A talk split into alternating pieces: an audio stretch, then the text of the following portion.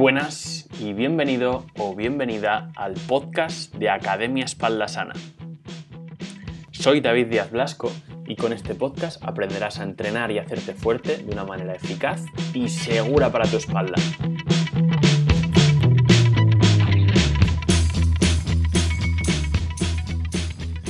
Pues estamos aquí con esta segunda parte de esa conversación que tuve con Asier García Álvarez, fisioterapeuta.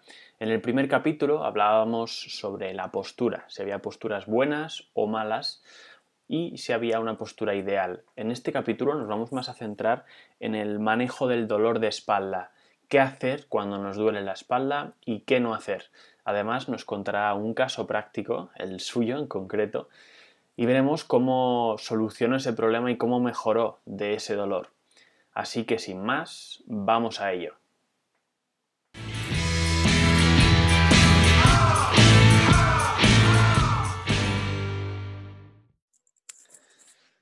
Bien, efectivamente, eh, estamos hablando de, ejercicios, pero también esta, esta idea de que no siempre flexionar la columna tiene por qué ser malo, también se puede transferir un poco a nuestro día a día, ¿no? Eso es. Al final, eh, hablamos del peso muerto porque, o sentadillas o así, porque son ejercicios básicos de gimnasio, pero son básicos por ello, porque reproducen perfectamente movimientos de nuestro día a día. Si, por ejemplo, a nuestra vecina pues le cuesta levantar las bolsas de la compra y ya cuando va a levantar las bolsas está haciendo una especie de mezcla, digamos, entre una sentadilla y un peso muerto. ¿Vale? En ese movimiento ella puede o puede no doblar la espalda. ¿De acuerdo? Que la doble o que no la doble no será tan importante porque es un peso mínimo. Ahora depende. Esa persona, por ejemplo, va a cargar mucho peso para doblar esa espalda, o sea, para levantar ese peso, perdón. me he liado ahí un poco, ¿no? Pero levantar ese peso va a doblar la espalda. Entonces, eh, esa mujer, por ejemplo, o ese hombre mayor, está acostumbrado a realizar ese movimiento. No lo sé. Por ejemplo, aquí mis vecinos, yo no ninguno le veo hacer un peso muerto perfecto para levantar las bolsas de la compra y no veo a ninguno con dolor de espalda. Que de repente vea a alguien con ello no implica que haya sido, por ejemplo, haciendo ese ejercicio. ¿no? Y de hecho, ya si, volviendo un poco al tema del deporte, porque son momentos en los que mejor se ilustra, si nos fijamos en los levantadores de piedras aquí del País Vasco, se llaman los Arrijas Otaile, eh, nos fijamos cómo se levantan las piedras, ninguno está con la espalda derecha, ninguno todos tienen que doblar la espalda, porque más que la técnica lo exige. Es como un strongman, por ejemplo, que va a levantar una bola de atlas, quien no lo sepa, es una bola de piedra literalmente, de no sé cuántos plazos, eh, tiene que doblar la espalda para hacer todo ese levantamiento. Pero la diferencia entre estas personas y alguien del día a día es que ellos desde jóvenes han estado levantando una carga más adecuada a sus capacidades y de ahí han ido progresando. Entonces, estamos hablando de que simplemente se han hecho fuertes en ese movimiento. Si no eres fuerte en ese movimiento, pues espera que pueda ocurrir a veces cierto dolor, pero tampoco tiene por qué ser preocupante. Efectivamente, se trata de, preparar esas estructuras para ese esfuerzo, esos movimientos que vayamos a realizar en la actividad que desempeñemos, bien sea deportiva o bien sea nuestro día a día, como decías, a nuestra vecina cogiendo las bolsas de la compra. Pero, ¿qué opinas si a esa vecina que bueno, pongamos que está sana de la columna, pero, pero puede tener cualquier patología, osteoporosis o una hernia, lo que sea. Y que lo más normal es que tenga alguna, alguna, algún daño en la columna de algún tipo, aunque sea en pequeño y luego se revierta. ¿Qué te parece si a esa vecina le enseñamos, le aumentamos ese bagaje motriz y le enseñamos esas posiciones en las que quizás su cuerpo actúe de manera más eficiente? Por ejemplo, como cuando se realiza un peso muerto, en el que nos ayudamos más de las piernas, eh, etcétera, etcétera. No solo por el hecho de que la espalda esté recta, sino porque biomecánicamente para ese gesto determinado quizás sea lo más eficiente. Eh, ahí entramos en otros temas. Nos metemos en otras cosas. ¿vale? Vamos a imaginarnos a esta señora vamos a llamar Paquita, por ejemplo, que es muy típico, ¿no? De vecina del quinto, ¿vale? Vamos a llamarla así, ¿de acuerdo? Em, imaginemos que esta señora nunca ha tenido dolor, o que tuvo dolor en el pasado, pero ahora no tiene dolor. Em, le vamos a decir cómo, se tiene, cómo tiene que levantar un peso que levanta seguramente varias veces a la semana cuando generalmente no le produce molestias. Por ejemplo, si yo corro y corro taloneando, por ejemplo, pero es que ahora últimamente todo el mundo dice en las redes que es que para correr tengo que pisar el pie plano de punteras, no sé qué, me cambias la pisada de repente, igual me duele al correr, ¿no? O sea, a Paquita le puede pasar lo mismo. Ahora bien, imaginemos que Paquita está en otra situación y que lo que le ocurre no es que le queramos enseñar un movimiento biomecánicamente correcto, sino que Paquita ha tenido dolor lumbar y Paquita se queja de que no puede llevar las compras a casa, de que no puede hacerlo. Y dice, es que mira, la agacho como siempre y me duele. Pues mira, Paquita, igual ahora es el momento de, vamos a buscar otros movimientos. ¿Cuántas formas se te ocurre de levantar este peso? Igual tenemos que enseñarle a, pues mira, ¿qué tal así? ¿Qué tal así? ¿Qué tal peso muerto? ¿Qué tal, por ejemplo, adelantando una pierna? ¿Qué tal cambiando, ¿no? Básicamente, el, el rango de movimiento que esté haciendo y adecuando sus capacidades a ese momento, haciéndola tolerante para que, digamos, siga trabajando, siga fortaleciendo y mejore antes. Entonces, según el contexto, sí, yo creo que habría que enseñar según el caso. Ahí está. Eh, por eso insistía en el tema de ampliar ese bagaje motriz. Es decir, que no siempre se mueva de la misma manera. No porque sea más correcta o menos correcta la manera que le vamos a enseñar, sino para que tenga más herramientas de las que tirar. Como decíamos antes, no es lo mismo eh, ese señor que levanta 150 kilos en peso muerto que el coger las cajas de su mudanza. Entonces, si tiene un mayor bagaje motriz, no le va a hacer falta hacer la misma técnica del peso muerto para coger las cajas de la mudanza. Exacto, pero recuerda que también, no os puede bater la contraria, ¿eh? pero recuerda que estamos eh, muy sesgados. Es decir, si tú a una persona que ya tiene creencias de posturas le dices, ojo, hay una posición mejor para levantar el peso, no le estás, en ciertos casos, ¿vale? No siempre, obviamente, pero según cómo transmitas la información, igual lo que interpreta no es, ah, puedo moverme de muchas formas. Igual lo que interpreta es, es más bien, ah, es que me estaba moviendo mal, ahora tengo que moverme bien. Y justamente es donde hay que tener mucho cuidado, porque ahí generamos nuevas creencias. Y eso es. eso es, y, y, es una cosa que habrás visto tú, he visto yo y hemos visto muchos. Y es donde hay que tener cuidado más con la gente más mayor, que es la que, pues, al final que, cree lo que le dice el profesional que acude. Y ahí hay que tener ojito con eso, en explicarle que no, no, es para que tengas más capacidades, más capacidad de movimiento, ¿vale? Pero no es porque esto sea bien o mal. Posturas malas, buenas no existen. Existen posturas más adecuadas a un contexto y menos adecuadas a ese contexto, simplemente. Ahí quería, ahí quería llegar precisamente y por eso eh, intenté crear esa controversia. Y es que muchas veces desde el sector profesional eh, se sobreinforma o se le llena de la cabeza al cliente eh, de información, demasiada información y que muchas veces, aunque no es a nuestro propósito, generamos ese miedo o esa reacción negativa hacia determinados movimientos. O sea, que quizás estemos favoreciendo la kinesiofobia de la que hablábamos en el anterior podcast que, estuvimos, los que no nos estén escuchando, que, vuelvan hacia atrás y lo escuchen, porque de ello hablamos y, yo creo que fue bastante interesante. Por tanto, después de, hablar de todo este tema de la postura, si hay postura correcta, si no hay postura correcta, etcétera, se puede deducir un poco de todo lo que hemos hablado que no por doblar la espalda te va a doler y no siempre la causa de ese dolor de espalda está tan clara.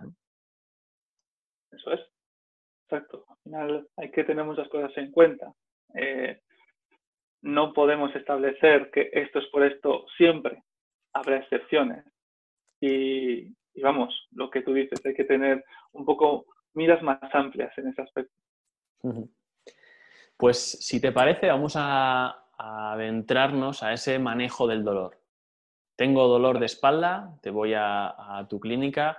Asier, tengo dolor de espalda, ¿qué hago? Vale, eh, esto a nosotros, a los fisios, es donde a veces, sobre todo cuando acabamos de salir de la carrera, eh, nos empeñamos en saber muchas más cosas, es donde cometemos, y me incluyo, eh, cometemos un error que es justo lo que tú comentabas antes, ¿no? Lo de tal vez damos demasiada información, ¿no? suponte que tú tienes a un, a un, a un cliente un entrenado y le empiezas a bombardear con fuerzas de palanca, eh, con gesto de a generar más hipertrofia, le vas a saturar de información. ¿vale? Igual, con nuestros pacientes tenemos que buscar muchas veces es una dieta más hipoinformativa. ¿vale? Es decir, sí, al paciente comentarle ciertas cosas, que él sepa, pero lo que consideramos que él necesita saber. No queremos que sepa cuánto sabemos, queremos que sepa lo que realmente necesita saber. Entonces, cuando nos viene un paciente, generalmente lo que decíamos en la anterior charla que tuvimos es que te vienen con el papelito debajo del brazo, con un informe súper detallado del médico, ¿vale? Y de mil pruebas que se haya hecho. Seguramente. Muchas veces nos ocurre eso y te ocurrirá a ti, seguro. Totalmente. Entonces, viene y va a plantearte esta cuestión. Tengo este dolor, pero no, te va, no se va a caer la cosa. Te va a decir, tengo este dolor por esto ya se viene, ya viene diagnosticado. Tengo dolor porque tengo artrosis, tengo dolor porque tengo hernia, tengo dolor porque fíjate qué resonancia, qué pinta tiene todo esto. ¿Vale? Entonces, ahí entra justo lo que acabo de comentar. Mucha información, demasiada información, cosas que tal vez no necesitamos saber. ¿Vale? Entonces, en estos casos, ¿vale? Igual sí que tenemos que pecar de decir un poco más de información, pero simplemente para quitar la que no es necesaria. ¿De acuerdo? Tenemos una balanza. Y a mí me han dicho que es que yo tengo una escoliosis y tengo una hiperlordosis lumbar, por ejemplo, con desgaste articular, daño discal, bueno, lo que viene en todos los informes, ¿no? Al final, todas esas palabrerías que hemos escuchado, ¿no? Igual yo ahí lo que le tengo que decir al paciente es que eso no va a representar necesariamente su dolor. Puede que sí, pero también puede ser que no, ¿de acuerdo? Puede que yo me haga una prueba de imagen y tenga esa serie de, de, cambios en mi cuerpo, porque al final son cambios morfológicos que ocurren con el tiempo. Decíamos la otra vez, recuerdas que a mí me salen arrugas, me salen canas y nadie se preocupa. O mucho te echas cremas, ¿no? O cosas así, o te tiñes el pelo, ¿no? Si yo, por ejemplo, eh, empiezo a hacerme mayor y de repente me hacen una prueba, una resonancia, una radiografía, igual ven cambios también en mi estructura. de repente, pues que, uy, parece que este disco tiene cierto daño, tal vez, parece que esta, eh, esta articulación está algo, la famosa palabra, desgastada, cosa que no me gusta nada porque no somos un coche, no nos desgastamos para nada, simplemente cambia esa, esa composición de la zona. Entonces, dar, eh, dar a ver que eso necesariamente no va a implicar ese dolor. Y es muy importante hacerlo ver, porque el paciente al darte ese papel, lo que te está diciendo es, tengo esto, hasta que no me quites esto, a mí no se me va el dolor. ¿Sabes? Y seguramente lo has escuchado alguna vez, ¿no? Totalmente, totalmente. Eh, con el tema de la resonancia yo siempre pongo el mismo ejemplo. Y es que eso que me traen no deja de ser una foto suya en un, en un momento concreto. Y en una foto concreta puedo parecer guapo hasta yo. El tema, el tema es que ver, ver el álbum completo, ver cómo te mueves, ver cuándo te duele, en qué momentos aparece ese dolor, para realmente trabajar sobre ello. Entonces, no me des una foto de, de carnet de un momento que te has puesto guapo y, te ha salido eso, sino que vamos a ver un poco más allá. No siempre es la causa de tu dolor. Y precisamente ayer me llegaba un, un cliente que estaba interesado en empezar a entrenar y es que su médico había ido a hacer una resonancia por el motivo que fuera este cliente tiene, tiene escoliosis y el médico le había dicho que dejara la bici, que dejara de andar en moto y que a nadar y pilates. Y claro, el señor se quedó así, joder, eh, ahora que, ya por fin no estaba trabajando, ahora que por fin me jubilé y puedo andar en bici, que es lo que me gusta, voy a tener que parar de andar en bici si, si no me duele al andar en bici. Pues, pues ese tipo de información que le está dando el médico a este hombre en concreto quizás no le pase, pero a otra persona que le digan que tiene que dejar la bici, aunque no le molestase en ese momento, simplemente porque le haya visto eso en ese momento determinado, ya le está provocando cierta reacción negativa hacia la bici, pero también puede ser hacia el ejercicio en general, porque hay mucha gente que, que viene a entrenar con dolor de espalda y en cuanto le das una pesa, rehuye. Es como que el dolor de espalda favorece la alergia al hierro. Y, esos miedos hay que quitarlos un poco y hay que controlar la información que se le da y el momento en el que se da esa información. Es importantísimo. Exacto. Y es que ahí entran montón de cosas en juego, porque el poder de las palabras es abismal. Eh, o sea, yo creo que junto con, con, el ejercicio en sí, junto con el movimiento, más que el ejercicio, el movimiento, lo que tú hagas ver a la otra persona va a ser primordial.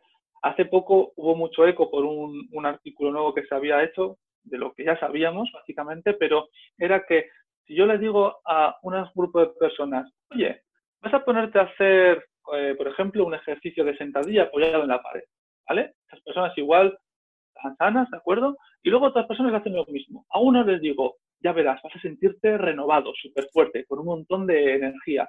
Y a otros les digo, ojo, ¿eh? vamos a estar tiempo justo porque sabemos que esto genera dolor en las rodillas, tal, no sé qué, no sé cuántos, ¿no? al grupo al que se le mete más nocebos, que es el término que se usa para hablar de términos que son contraproducentes, lo contrario a placebo, que lleva a, digamos, a positivo, ¿no?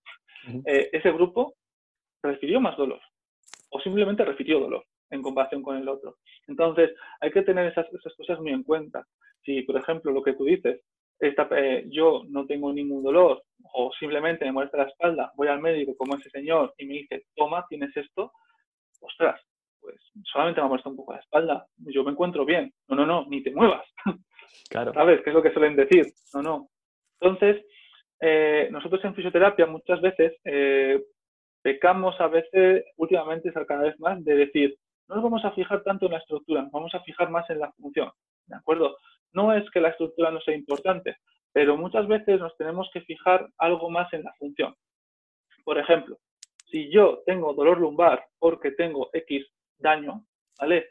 Causa, no sabemos, pero bueno, está ahí el daño, pero en cambio puedo hacer, mm, vamos a imaginar, ejercicios de gimnasio que yo hago, pero andar en bici parece que a los 30 minutos me duele, tal vez lo que tenga que hacer no es, no es dejar la bici, puede que lo que tenga que hacer sea vamos a fortalecer en el gimnasio lo que sí que puedes hacer y en bici vamos a mirarlo bien, porque igual lo que tenemos que hacer es cambiar la altura del sillín, es ajustarlo más a ti, igual lo que tenemos que hacer es adaptar la carga que tú metas a la bici para que recuperes, pero en ningún momento va a ser decir, no, no, déjalo, salvo excepciones súper, muy excepcionales, digamos, eh, dejar un deporte, dejar algo que te gusta, no es la solución.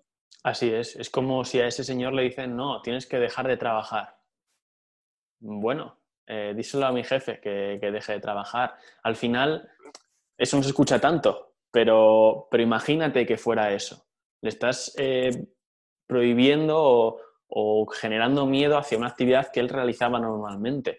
Entonces, en vez de no hagas esto, como bien dices, y como hablamos antes, es prepara toda la estructura, ten cuidado protégete para que puedas seguir andando en bici. Es un poco la idea que, ese hombre se tiene que llevar y un poco lo que le intenté aclarar. E incluso, si me apuras, eh, decir, vamos simplemente a hacerte más fuerte, punto. Eso es. Dejar esas palabras de vamos a proteger, tal, porque igual cuando, es que depende de la persona, cada persona es un mundo. Hablaba el otro día con mi compañero y decíamos lo mismo, que a veces el tema de las patologías y demás, igual no es tanto el problema, sino a veces más bien eh, cómo es la persona que tenemos delante. Si yo a la persona le digo, vamos a proteger bien esa espalda, igual lo que se está haciendo la idea es decir, necesito trabajar esta espalda a fuego, a más no puedo. Abdominales todos los días y extensiones también todos los días, ¿vale? E igual no. Igual simplemente lo que tenemos que hacer es quitar ese miedo, quitar esas barreras, fortalecerla obviamente, hacer a la persona más funcional y continuar a partir de ahí, ¿no? Al final, lo que decíamos, se puede las palabras, saber con qué persona estamos delante, cómo va a reaccionar, poco a poco meter la información justa y necesaria, porque muchísima información al final, el paciente lo que sabemos es que se va a quedar con poca parte de lo que decimos y de todo lo que y de esa parte que se queda, gran parte la va a malinterpretar. Entonces, ojito, cuidado. Y muchas veces no es malinterpretar, tampoco vamos a hacer un poco examen de conciencia y realmente lo que más nos cala, lo que más se nos queda es aquello que nos llega de manera emocional, desde las emociones. Si estamos cinco minutos hablando y diez segundos usamos palabras o términos o expresiones que le generan miedo, es esa sensación de miedo la que a esa persona se le queda. Al final estamos tratando también con emociones y el cómo nos expresamos eh, no deja de ser eh, intentar generar emociones en él. Por eso también la importancia que tú decías de transmitirle eh, situaciones que favorezcan ese movimiento, animarle a ello y muchas veces quitarle importancia. No, no porque no la tenga, sino para que esa persona no le dé un exceso de importancia a ese dolor que tenga y que pueda moverse más libremente. Ahí justo le has dado en el clavo. Es que le has dado justo donde quería ir yo justo ahora, encima que te quería comentar una cosa, y es que educación la entendemos por educar de eh, ¿qué hay que hacer? ¿Suelto una chapa? Todo lo que sé. ¡Ram! No. Educar no. Educar no es eso. Educar es, digamos, dar las herramientas necesarias que necesita mi paciente en ese momento de su vida que puede ser que no sean las mismas que necesite más adelante. En ese momento necesitas saber ciertas cosas. Y educar también es moverse. Parte práctica. Yo creo que tú también en la carrera no tuviste teoría sin práctica. Así es, así es. Y cualquier profesión, al final esa práctica es necesaria. Hay que saber esos puntos muy importantes. Y luego viene también lo que decías, ¿no? Estamos muy acostumbrados en nuestra sociedad actualmente al tema de no dolor. Vivimos en una situación, una sociedad, una cultura actual en la que el más mínimo dolor tiene que ser quitado ya. No aguantamos, tenemos que quitarlo rápido. No percibimos una, una semana con un dolor, por ejemplo. Necesitamos rápido la solución. Y si esa solución no aparece rápido, pensamos que lo nuestro ya no tiene, no tiene salvación. Y no es necesariamente así. Las soluciones rápidas no existen, los atajos no existen. Existen partes, yo puedo tener aquí una humedad en casa, por ejemplo, y digo, ahí va, parece que la vez está un poco fea. Voy a poner de pintura todo esto. Ah, mira, ya está mucho más bonita. Igual al tiempo vuelve a aparecer la humedad, ¿no? Que yo los cimientos no los tenga claros. Efectivamente. Efectivamente. Al final, el tapar esos agujeros es lo fácil y lo inmediato. Y vivimos en esta sociedad de la inmediatez, de parchear todo y continuar, continuar, continuar, hasta que tenemos que frenar del todo y ya quizás sea tarde para atajar el problema desde la raíz, que es donde debías de haberlo cogido desde un principio. Exacto. Y tú hace un rato, por ejemplo, me preguntabas, ¿no? Dices, a ver, yo llego a consulta, tengo un dolor, ¿qué hago? ¿No? Entonces, primero el paciente quiere saber, ¿qué es lo que tengo? ¿Cuánto me va a durar? ¿Qué puedes hacer tú por mí? ¿Qué puedo hacer yo por él? Si no me equivoco, esas son las cuatro preguntas principales que, que nos solemos hacer, ¿no? Entonces, eh, tener claro que la solución rápida no existe, que muchas veces es mejor saber qué es lo que ocurre y actuar eh, respecto a ello.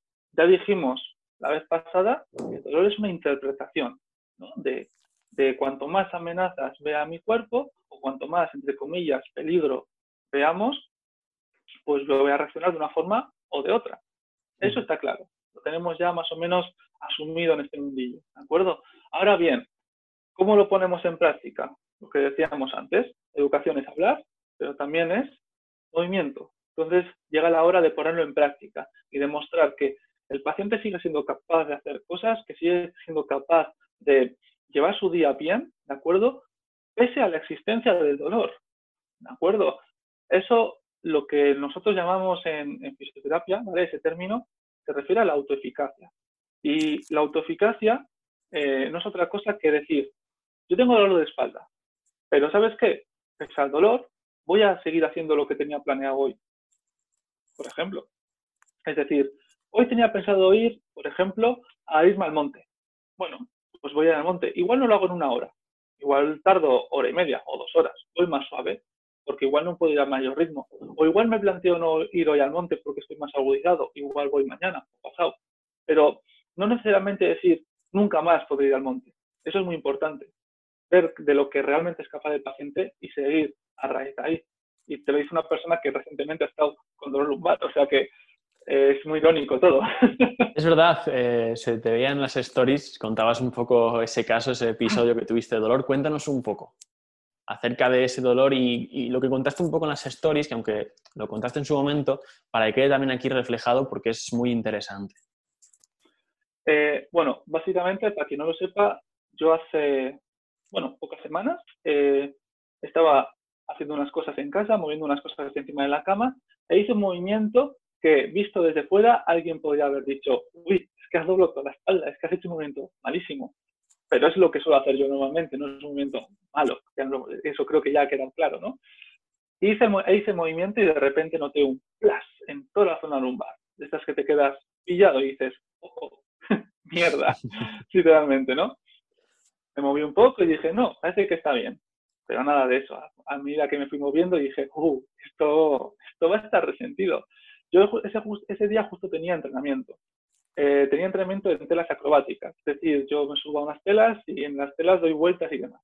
Lo mejor para el dolor de espalda. Modo, modo amateur, también te digo, ¿eh? pero lo intento. Entonces, ¿qué ocurría? Que había ciertos movimientos que no podía hacer y otros movimientos eh, los hacía con cierto dolor. Entonces dije, en la medida que pueda, voy a moverme, ¿vale? A ver qué tal voy. Voy suave, no me había aún valorado porque justamente iba a entrenar, entonces dije, voy a suave. Voy viendo qué tal. Eh, terminé el entrenamiento, mejor o peor, de acuerdo, pero más o menos hice cosas. Y dije, bueno, esto parece que va a ir un poco para largo. Cuando llegué de seguido me iba a trabajar, cuando terminé de trabajar fue el momento en el que pude un poco examinarme. Más o menos vi que lo que más me dolía venía a ser la flexión, pero no todo el movimiento de flexión dolía, que es lo que decíamos, ¿no? Voy a coger las bolsas de la compra, ah, me duele. No, no, espera, espera, prueba a ver, bájate así, a ver qué tal. O bájate de, este forma, de esta forma, ¿qué te lo llevas? Ah, no, mira, parece casi mejor. ¿De acuerdo? Eso que decíamos fue más o menos lo que yo me apliqué. Ver de lo que soy capaz de hacer y ver qué no soy capaz de momento de hacer. ¿Vale? Entonces, teniendo esas dos cosas claras, dije, vale, pues hay que trabajar a partir de aquí. Hoy, te me ha dolido, descansamos.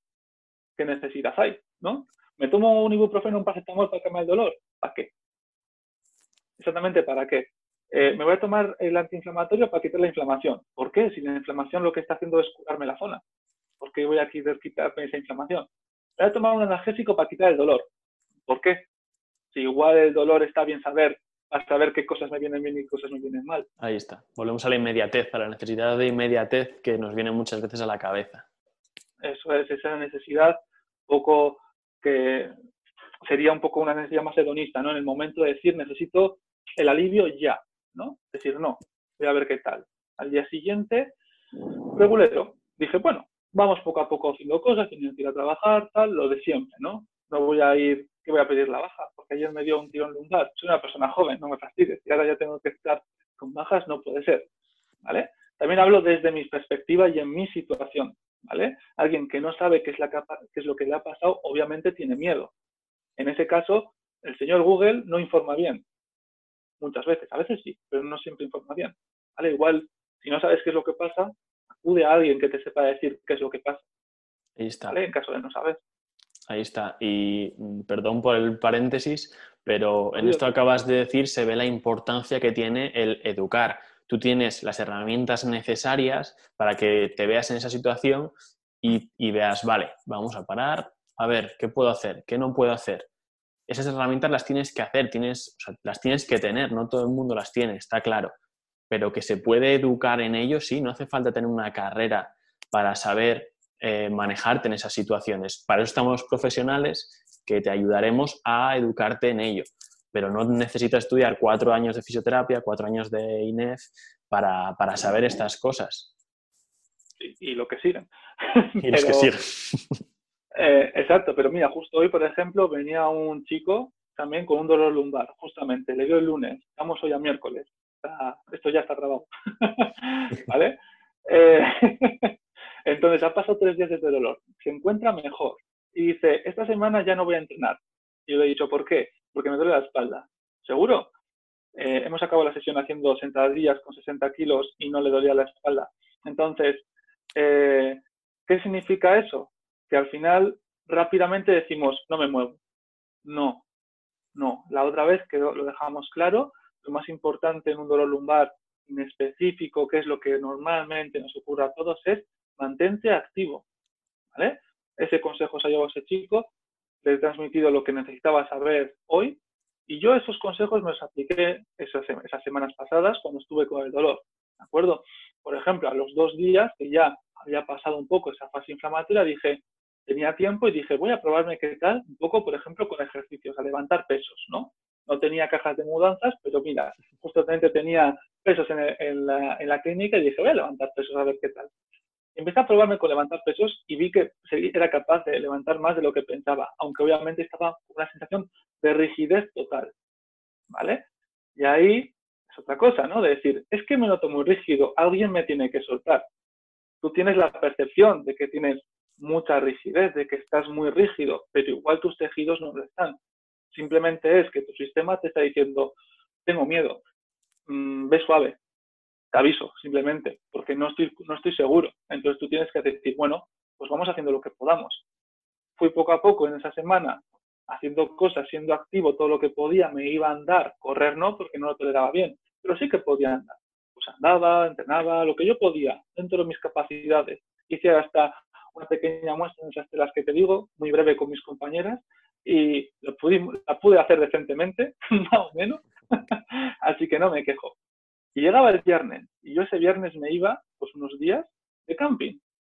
Entonces, en esa situación les ha pasado a muchos, ¿no? De decir, yo tengo un dolor, un dolor lumbar, un dolor de rodilla, un dolor X, y tengo justo ahora X planes, los cuales tengo que cancelar por el dolor. ¿Seguro? ¿Tenemos que cancelarlo 100% seguro? Porque tal vez no. ¿Qué sabes sobre el dolor? Ah, es que no lo sé. Pues infórmate. Ve a alguien que te asesore bien. Es. Ahí está. Es un, paso, un poco el paso que omitimos siempre o que se omite habitualmente el, informarte, el, ir a un profesional que te informe, que te eduque y que te dé, al final eso es empoderar a esa persona en su dolor y, el generar la confianza suficiente para que puedas hacer ese plan o puedas tomar la decisión de me voy porque sabes que, no te va a venir mal. Exacto. Eso no te tiene que limitar. Exacto, y decir, vale, pues me ocurre esto y más o menos va a durar esto. Yo más o menos vi un poco mi situación y dije, seguramente en unas pocas, una semana, dos semanas, tres a lo sumo, me encuentre mejor, ¿sabes? No parecía un dolor que fuese mucho más. Pero claro, yo te hablo también desde el punto en el que yo sé más o menos valorarme y puedo más o menos establecer un pronóstico. Entonces, un poco en base a eso, dije, me voy de camping. ¿Qué pasó en el camping? Pues que duermes en el suelo, que por las mañanas a veces al levantarte en frío dices, ostras, ¿cómo, cómo da el dolor, ¿no? Por las mañanas, ¿no? ¿Y qué? Pues mira, me levanto por la mañana, me despertaba, antes de levantarme me movía un poquito, poco a poco me iba incorporando, cada día notaba que me movía mejor y me iba a hacer turismo, me iba a ver cosas, me iba a disfrutar del día, no dejaba que el dolor me parase. ¿Qué estaba haciendo?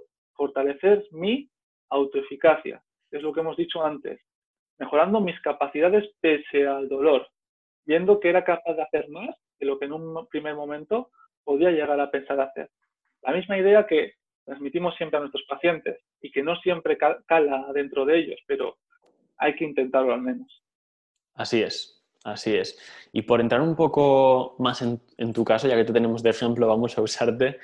Eh, antes de la grabación me hablabas un poco de, las posibles causas o del contexto que tenías en esos días y me parece interesante hablar sobre ello porque para ver que no siempre es por un movimiento en concreto, sino que hay un background detrás que te hace que ese movimiento en concreto, en ese momento concreto, te provoque dolor. Exacto, porque es lo que comentamos eh, hoy y otras veces en otros sitios y la charla pasada que tuvimos. Eh, esfera biopsicosocial. ¿Qué quiere decir? Que vivimos en un contexto. Yo en ese momento hice un movimiento, ¿vale? Pero ese movimiento justifica necesariamente que me haya aparecido el dolor lumbar. No necesariamente, ¿no? Igual había más cosas detrás. Y efectivamente había más cosas detrás. Justamente eh, estábamos teniendo problemas ahora justo en el edificio y demás, y eso estaba hasta aquí, hasta la coronilla de, de solventarlos. Entonces estaba en una situación bastante de estrés, sumado a otros puntos pues, un poco agobiantes, digamos, y también muchas cosas en la cabeza, demasiado volumen, digamos, de trabajo fuera de lo que viene siendo la clínica, ¿no? Entonces se suma un poco la carga de trabajo emocional o psicológica, un poco el contexto en el que vivía en aquel momento, además de que estaba preparando esas, esa pequeña escapada que iba a preparar, que no había nada preparado, había que prepararlo todo, eh, y de repente en ese momento de preparar cosas, tengo que hacer esto, tengo que hacer aquello, ta, ta, ta, hice ese movimiento y ¡pum! ¿Vale? Entonces, claro, desde fuera dices, ha sido el movimiento. Qué mala suerte. esto dices, eso es, dices, qué mala suerte, tío, es que te has movido mal. Digo, no, joder, no, eso no es así. Pero igual te cuento todo esto y dices, ah, no, es que estabas estresado. No, tampoco, tampoco es eso. Eh, es un compendio de cosas, ¿vale? Lo que solemos decir es, yo tengo un vaso de agua, ese vaso de agua se va llenando con gotitas, un poco de estrés por aquí, un poco de carga de trabajo por aquí, un montón de gotitas. Y de repente va a haber una que va a colmar ese vaso. ¿Qué hay detrás ¿no? de toda esa zona, de todo ese volumen de, circunstancias? Pues hay que tenerlo en cuenta. ¿Qué ocurre? Que cuando ya volví de vacaciones, pues bueno, seguía un poco dolorido, pero ya mejor. Y lo primero que hice fue poner a punto ciertas cosas que había que arreglar ya. Entonces, quitar esa carga ya más de trabajo, eh, seguir trabajando la fuerza, seguir trabajando la movilidad y actualmente pues estoy muy bien. a ver, que podía ser que hubiese sido otro episodio de dolor con otra estructura afectada, porque a mi parecer tal vez hubiese sido una fuente discal, ¿vale? Ese, ese episodio de dolor. Y sí, has oído bien, he dicho disco, ¿de acuerdo? El disco no es el demonio, es una estructura más como hemos dicho antes, puede generarse cambios en él, ¿de acuerdo? Igual había, podía haber sido, no sé, otro tipo de, fuente la que me generase esa alerta, ¿no? Y puede ser que eh, ahora mismo siguiese con dolor, no pasa nada, seguiríamos trabajando en ello, pero al final, si yo ahora mismo seguiría con dolor, lo más seguro es que me hubiese valorado bien o hubiese acudido a algún compañero a que me valorase bien. Sin saber, no sabemos cómo actuar y eso es muy importante. Así es. Eh, si hubiera que concluir con algo, eh, sería con, con, esta frase que acabas de decir, y es que la educación es clave en todo proceso de lesional o en todo proceso de dolor, y si lo ampliamos un poco más, en todo proceso de entrenamiento también, porque al final eh, ese proceso de entrenamiento no deja de ser un proceso educativo yo me lo tomo como, como eso. Yo nunca, nunca he dado clase, nunca he tenido esa vocación de, de meterme a maestro, pero sí que considero que tenemos ese, ese punto, y, tú también, de que tenemos que cada clase tenga una estructura y esté dentro de, de una guía de contenidos, que siga un progreso. Pues en el caso del entrenamiento y del manejo del dolor, lo mismo. Hay que meter las cargas de manera progresiva, hay que saber cómo progresar y distribuir esos contenidos eh, de manera correcta. Eso es, justo lo que tú dices, hay que saber decir qué y cuándo. Qué decir y cuándo decirlo, ¿no? Al final, eh, si yo me viene un paciente y dice, es que me torcido el tobillo, me duele el tobillo, ¿qué quieres que le hable? De, no, es que a nivel emocional, no, no, a ver, no te preocupes, esto de nada se cura, ya está. No necesita esa persona saber mucho en esa, en esa situación, ¿no? Entonces, ah, me lío, perdona estás entrenando con alguien, por ejemplo, en cuanto a cargas, por ejemplo, y estáis viendo que llegáis a un punto de estancamiento, igual esa persona necesita saber en ese punto decir, ¿sabes qué luego ocurre? Esto. Pero igual antes a esa persona no le interesaba saber, ¿no? Si de repente empieza a ver, oye, me está empezando a molestar esta zona, o estoy viendo esta situación, o me noto más cansado, igual en esos puntos necesites saber, ah, es que estás sobrecargando esta zona, ah, es que estás llevando una sobrecarga pues, final sistémica, ¿no? Igual necesitas cambiar un poco el enfoque de entrenamiento. Necesitas saber lo que necesitas saber cuando llegue ese momento. Hasta ese momento muchas veces no. Y volvemos al principio. ¿Podemos prevenir? Sí, está bien educar y estaría bien que en los colegios, por ejemplo, hubiese, eh, digamos, clases de educación al dolor, por ejemplo. Por ponerte un ejemplo que estamos hablando ahora del dolor.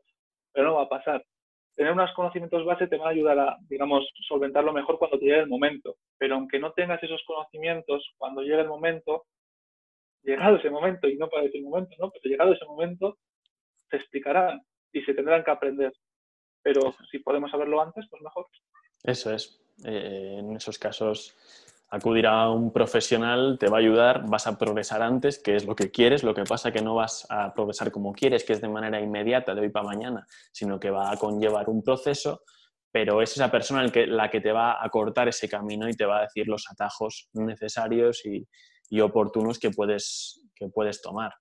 Por tanto, un poco para, como conclusión de, toda esta charla que hemos tenido, para no robarte mucho más tiempo, eh, empezamos hablando sobre la postura, que no hay posturas buenas o malas per se, hay contextos, hay situaciones, que no siempre eh, un gesto tiene que ser el causante del dolor.